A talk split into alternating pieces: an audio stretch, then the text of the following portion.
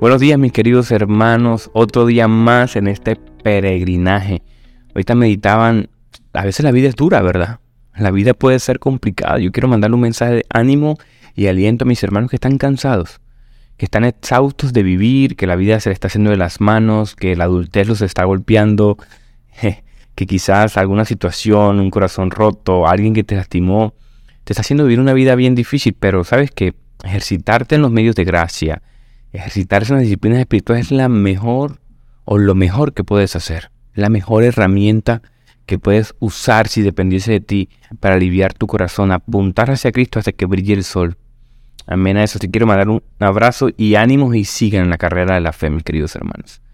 Hoy seguimos en el día 86, 86 días meditando la palabra del Señor en el libro de Proverbios, capítulo 7, versículo 2, el de ayer, y hoy vamos a terminar en el 3, que dice así, guarda mis mandamientos y vive. Nace de nuevo, como dice Juan capítulo 3, guarda mis mandamientos y vivirás, y mi enseñanza como la niña de tus ojos.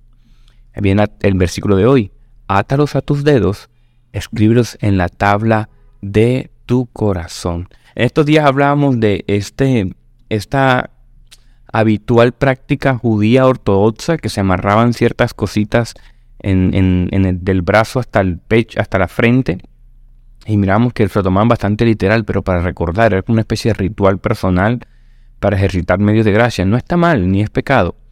Pero lo que el Señor demanda es más que una actividad ritual o, algo para aparentar de manera externa. No, él, él, habla aquí, escríbelos en la tabla de tu corazón. Ahí, redáctalos ahí en tu corazón porque ahí es lo más importante que el hombre debe cuidar porque miren, la palabra corazón, ahorita buscando en un diccionario teológico la palabra corazón, hoy meditaba en ello, esa es la palabra clave de hoy, lev, corazón. En la escritura es mencionado como donde se asientan ahí los afectos, las pasiones, pero también la sabiduría y el entendimiento. Mira qué maravilloso.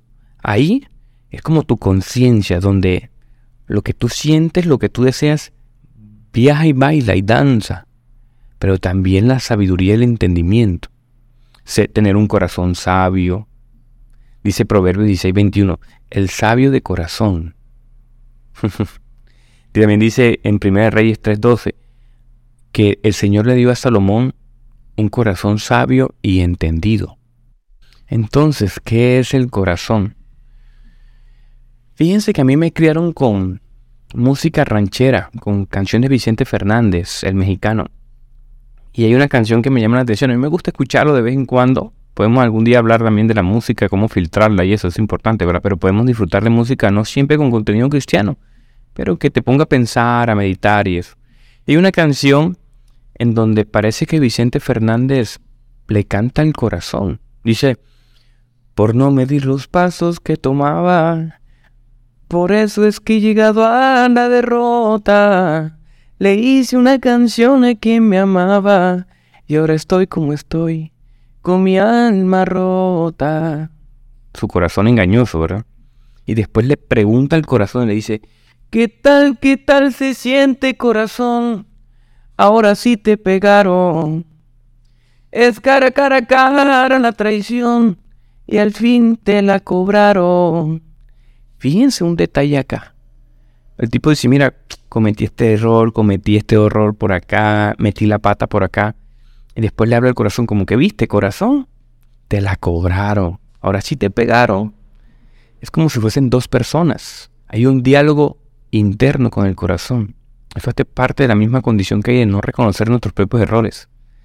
si el Espíritu Santo no habita en ti, no te convence de pecado y tú vas a buscar siempre una excusa para echar el pecado a alguien, incluso a ti mismo, a tu corazón, a tu conciencia. Hermanos, lo que estoy diciendo acá es que el corazón no es algo aparte. No es que tenga una mente y como que... No, no, no. Tú, eres tú, es tu condición caída. No le, eches no le eches la culpa al corazón. ¿No les pasa que a veces personas que nunca asumen la culpa? Todos nosotros tenemos un reflejo de ello. Siempre buscamos externalizar la culpa, ya sean espíritus, maldiciones generacionales, otra persona por ahí atrás, mi pasado, mi tatarabuelo. Siempre buscamos una excusa para evitar la responsabilidad de nuestro pecado. Juan Calvino decía que nuestro corazón es una fábrica en donde hay muchos ídolos y se fabrican demasiados ídolos. No es algo externo a ti el corazón, amigo. No, no, no, no. No tiene pensamientos. Eso no es un ser aparte. Eres tú. Por eso ustedes ven pastores radicales que dan recomendaciones radicales. Porque miren, por mucha sabiduría, por mucha experiencia que tengas, tenemos que trazar barreras altas ante el pecado. No porque tengamos un corazón externo que haga sentimientos aparte. No, no, que tú estás caído. No cedas, pon límites. Ayuda a los demás también a poner límites, a tus líderes. Y no idealices, cuando alguien cae, tenemos que cuidar su corazón también. Tenemos que cuidarlo a él, es lo que estamos entendiendo aquí. Hay un pasaje que habla mucho de que el corazón es engañoso, ¿no? Más engañoso que todo es el corazón sin remedio. ¿Quién lo comprenderá? Dice la versión NBLA. Entonces, el corazón es engañoso. Yo, yo lo que quiero que entiendan hoy es que el corazón es algo externo. Si, si podemos entender eso, estamos bien, estamos ganados. Yo quiero que entiendas que tú tienes que trabajar en ti, porque tu corazón, tu conciencia, tu alma, tu espíritu, todo hace parte de ti. Eres tú. Entonces, yo tengo muchos problemas cuando la gente habla y publica en sus redes sociales de que engañoso es el corazón, engañoso es el corazón, como si estuviese hablando otra cosa. No, eres tú el que tienes que trabajar. Miren lo que dice Ezequiel 11, 19, 21. Miren, les daré un corazón y un espíritu nuevo pondré dentro de ellos. Les quitaré el corazón de piedra de entre de en medio de su carne y les daré un corazón de carne para que anden en mis ordenanzas, guarden mis decretos y los cumplan y sea mi pueblo y yo sea a ellos por Dios. Ezequiel 11, 19, 21. Te esa palabra, amigo. Esa es una palabra que creo que fue la primera o la segunda que yo recibí en mi vida y ha transformado mi vida completamente. La recuerdo recurrentemente, la visito y la medito recurrentemente. Porque Señor, si ustedes miran, si yo y ustedes miran su pasado, miren cómo el Señor les ha quitado ese corazón rudo, esos hábitos, esa mala conciencia, esas malas actitudes, esa actitud recurrentes a ciertos pecados leves o mayores. El Señor les ha dado un corazón nuevo. ¿Verdad? El Señor los ha transformado a ustedes. No como algo externo, insisto, estoy cansón, ¿verdad? Pero no como algo externo a ti. El Señor te ha transformado.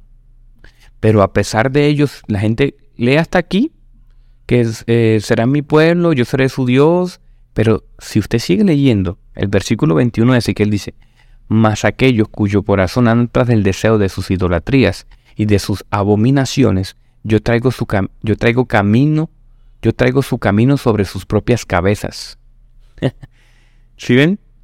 Hay gente que cierra su corazón, hay gente que externaliza su pecado, hay gente que le echa la culpa al otro y no trabaja en ello. El Señor hace trabajo en tu corazón, Él te lo va a transformar. Pero eso no evita la responsabilidad del hombre. El misterioso camino entre la soberanía de Dios, el trabajo del Señor y la responsabilidad del hombre. Eres responsable, aunque no lo podamos entender completamente, tú eres responsable de cuidarte. Tú eres responsable de cuidar tu testimonio, tú eres responsable de cuidarte a ti, a ti, a tu corazón. No es algo externo, eres tú. y tengamos paciencia, amigos. Tengamos paciencia porque miren, yo siempre lo digo recurrente a mí, a pesar de que nacemos de nuevo, somos nuevas criaturas, tenemos una identidad en Cristo nueva. Eres hijo de Dios. Eso te da identidad, propósito, sentido. A pesar de todo ello, mis queridos amigos, sigues batallando todos los días contigo, con tu naturaleza caída. Esa es tu prueba, esa es tu carga, esa es lo que el Señor puso sobre nosotros para purificarnos también. Ayudemos también, eh, estos días he sentido en mi corazón decir que miren, la carrera de la fe son como un montón de moribundos corriendo, que se caen unos con otros, se tropiezan unos con otros, perdón, entonces, más que condenar el pecado de mi hermano porque se dio entre la tentación, vamos a levantarnos los unos a los otros. Vamos a echarle la culpa a los demás. Por la culpa de ese tipo está pasando esto en mi familia. Por la culpa de esta tipa, esto se desbarató. Por la culpa de tal cosa, esto pasó. No, no, no, no, no. Vamos a levantarnos como hijos de Dios. Esta es la carrera de la fe en el Señor. Gloria a Dios. Yo quiero que para finalizar, terminemos en Cristo. Y Cristo es su palabra. Cristo son los mandatos, Cristo es el cuidador. Escribe, escribe al Señor en tu corazón, memoriza la palabra de Dios. Eso también habla de la teología bíblica, de buscar la palabra del Señor, porque mira, el proverbio dice, guarda mis mandamientos y vive, enseñanza como la niña de tus ojos, cuídala, átalos a tus dedos, escríbelos en la tabla de tu corazón, escríbelos ahí, en tu conciencia. Como decía el salmista, 119, 73, 80. Usted quiere una oda teológica, filosófica, con ritmo, con métrica. Usted quiere un poema acerca de la teología de la Biblia, le hace todo el Salmo 119. Tienen que leerlo como en una semana porque es larguísimo. Y el salmista en el 119, 73, 80 dice así, muy acorde al versículo del día. Dice, el salmista Jot, tú me hiciste, me creaste. Ahora dame la sensatez de seguir tus mandatos. Que todos los que te, que te temen encuentren en mí un motivo de alegría, porque he puesto mi esperanza en tu palabra. Señor, sé que tus ordenanzas son justas. Me disciplinaste porque lo necesitaba. Ahora deja que tu amor inagotable me consuele. Tal como le prometiste a este siervo tuyo, rodéame con tus tiernas misericordias para que viva, porque tus enseñanzas son mi deleite. Trae deshonra sobre los arrogantes que mintieron sobre mí. Mientras tanto, me concentraré en tus mandatos. Permite que esté unido a todos los que te temen, los que conocen tus leyes, que sea intachable en guardar tus decretos. Entonces nunca seré avergonzado. Una oda a escribir la palabra de Dios en tu conciencia, en tu alma y en tu corazón. Amén a eso. Vamos a orar. Gracias Dios Gracias Padre porque tu promesa está viva en nosotros, Señor. Gracias porque seguimos en la carrera de fe, Señor. Tu palabra nos, prometió un corazón nuevo y que seremos tu pueblo, tú serás nuestro Dios. Y gloria a Dios por ello, Señor. Pero necesitamos ayuda. Tú lo sabes, Señor. Tú clamas por nosotros incluso, Señor, porque nos ayudas incluso cuando nosotros no sabemos que necesitamos tu ayuda. Tú eres bueno, Dios. ¿Cómo no darte la gloria? ¿Cómo no darte la honra? Señor, yo intercedo y oro por mis hermanos que escuchan esto, Señor, que están con un corazón entristecido, Señor. Ayúdanos a seguir la carrera de la fe, Señor, no como un discurso motivacional, sino porque ponemos nuestras esperanzas en ti. Ayúdanos a buscarte, Señor, ayúdanos a levantarnos, Padre, como ese como esa persona moribunda, Señor, que está a punto de morir en el desierto y aparece un oasis, Señor, y el oasis es tu palabra. Ayúdanos a habitar ahí en tus pies, bajo tu abrigo, Señor, bajo la sombra del omnipotente Dios, oh Dios grandioso, maravilloso, que nos limpia y nos cuida del pecado, e incluso nos ayuda en esta carrera de la fe. Señor, te pido que esta palabra haga eco en nuestro corazón, Señor. Que entendamos que necesitamos tu ayuda, Señor. Que no hay cosas externas, Padre, que eviten nuestra responsabilidad en seguir tus mandatos, en cuidar nuestro corazón, en ser diligentes con la escritura, con la meditación de tu palabra. Ayúdanos, Señor, a ver tu palabra como eso, como la niña de tus ojos. Señor, ayúdanos a ver a Cristo. Ayúdanos a anhelar a Cristo. Que muchas veces, Señor, como dice también tu palabra en Juan capítulo 3, no nos acercamos a la luz, como Jesús vino la luz al mundo, a, por miedo a que se reflejen nuestros pecados. Perdona nuestros pecados el día de hoy, Señor, te lo pido. Amén y amén. Bendiciones, mis queridos hermanos.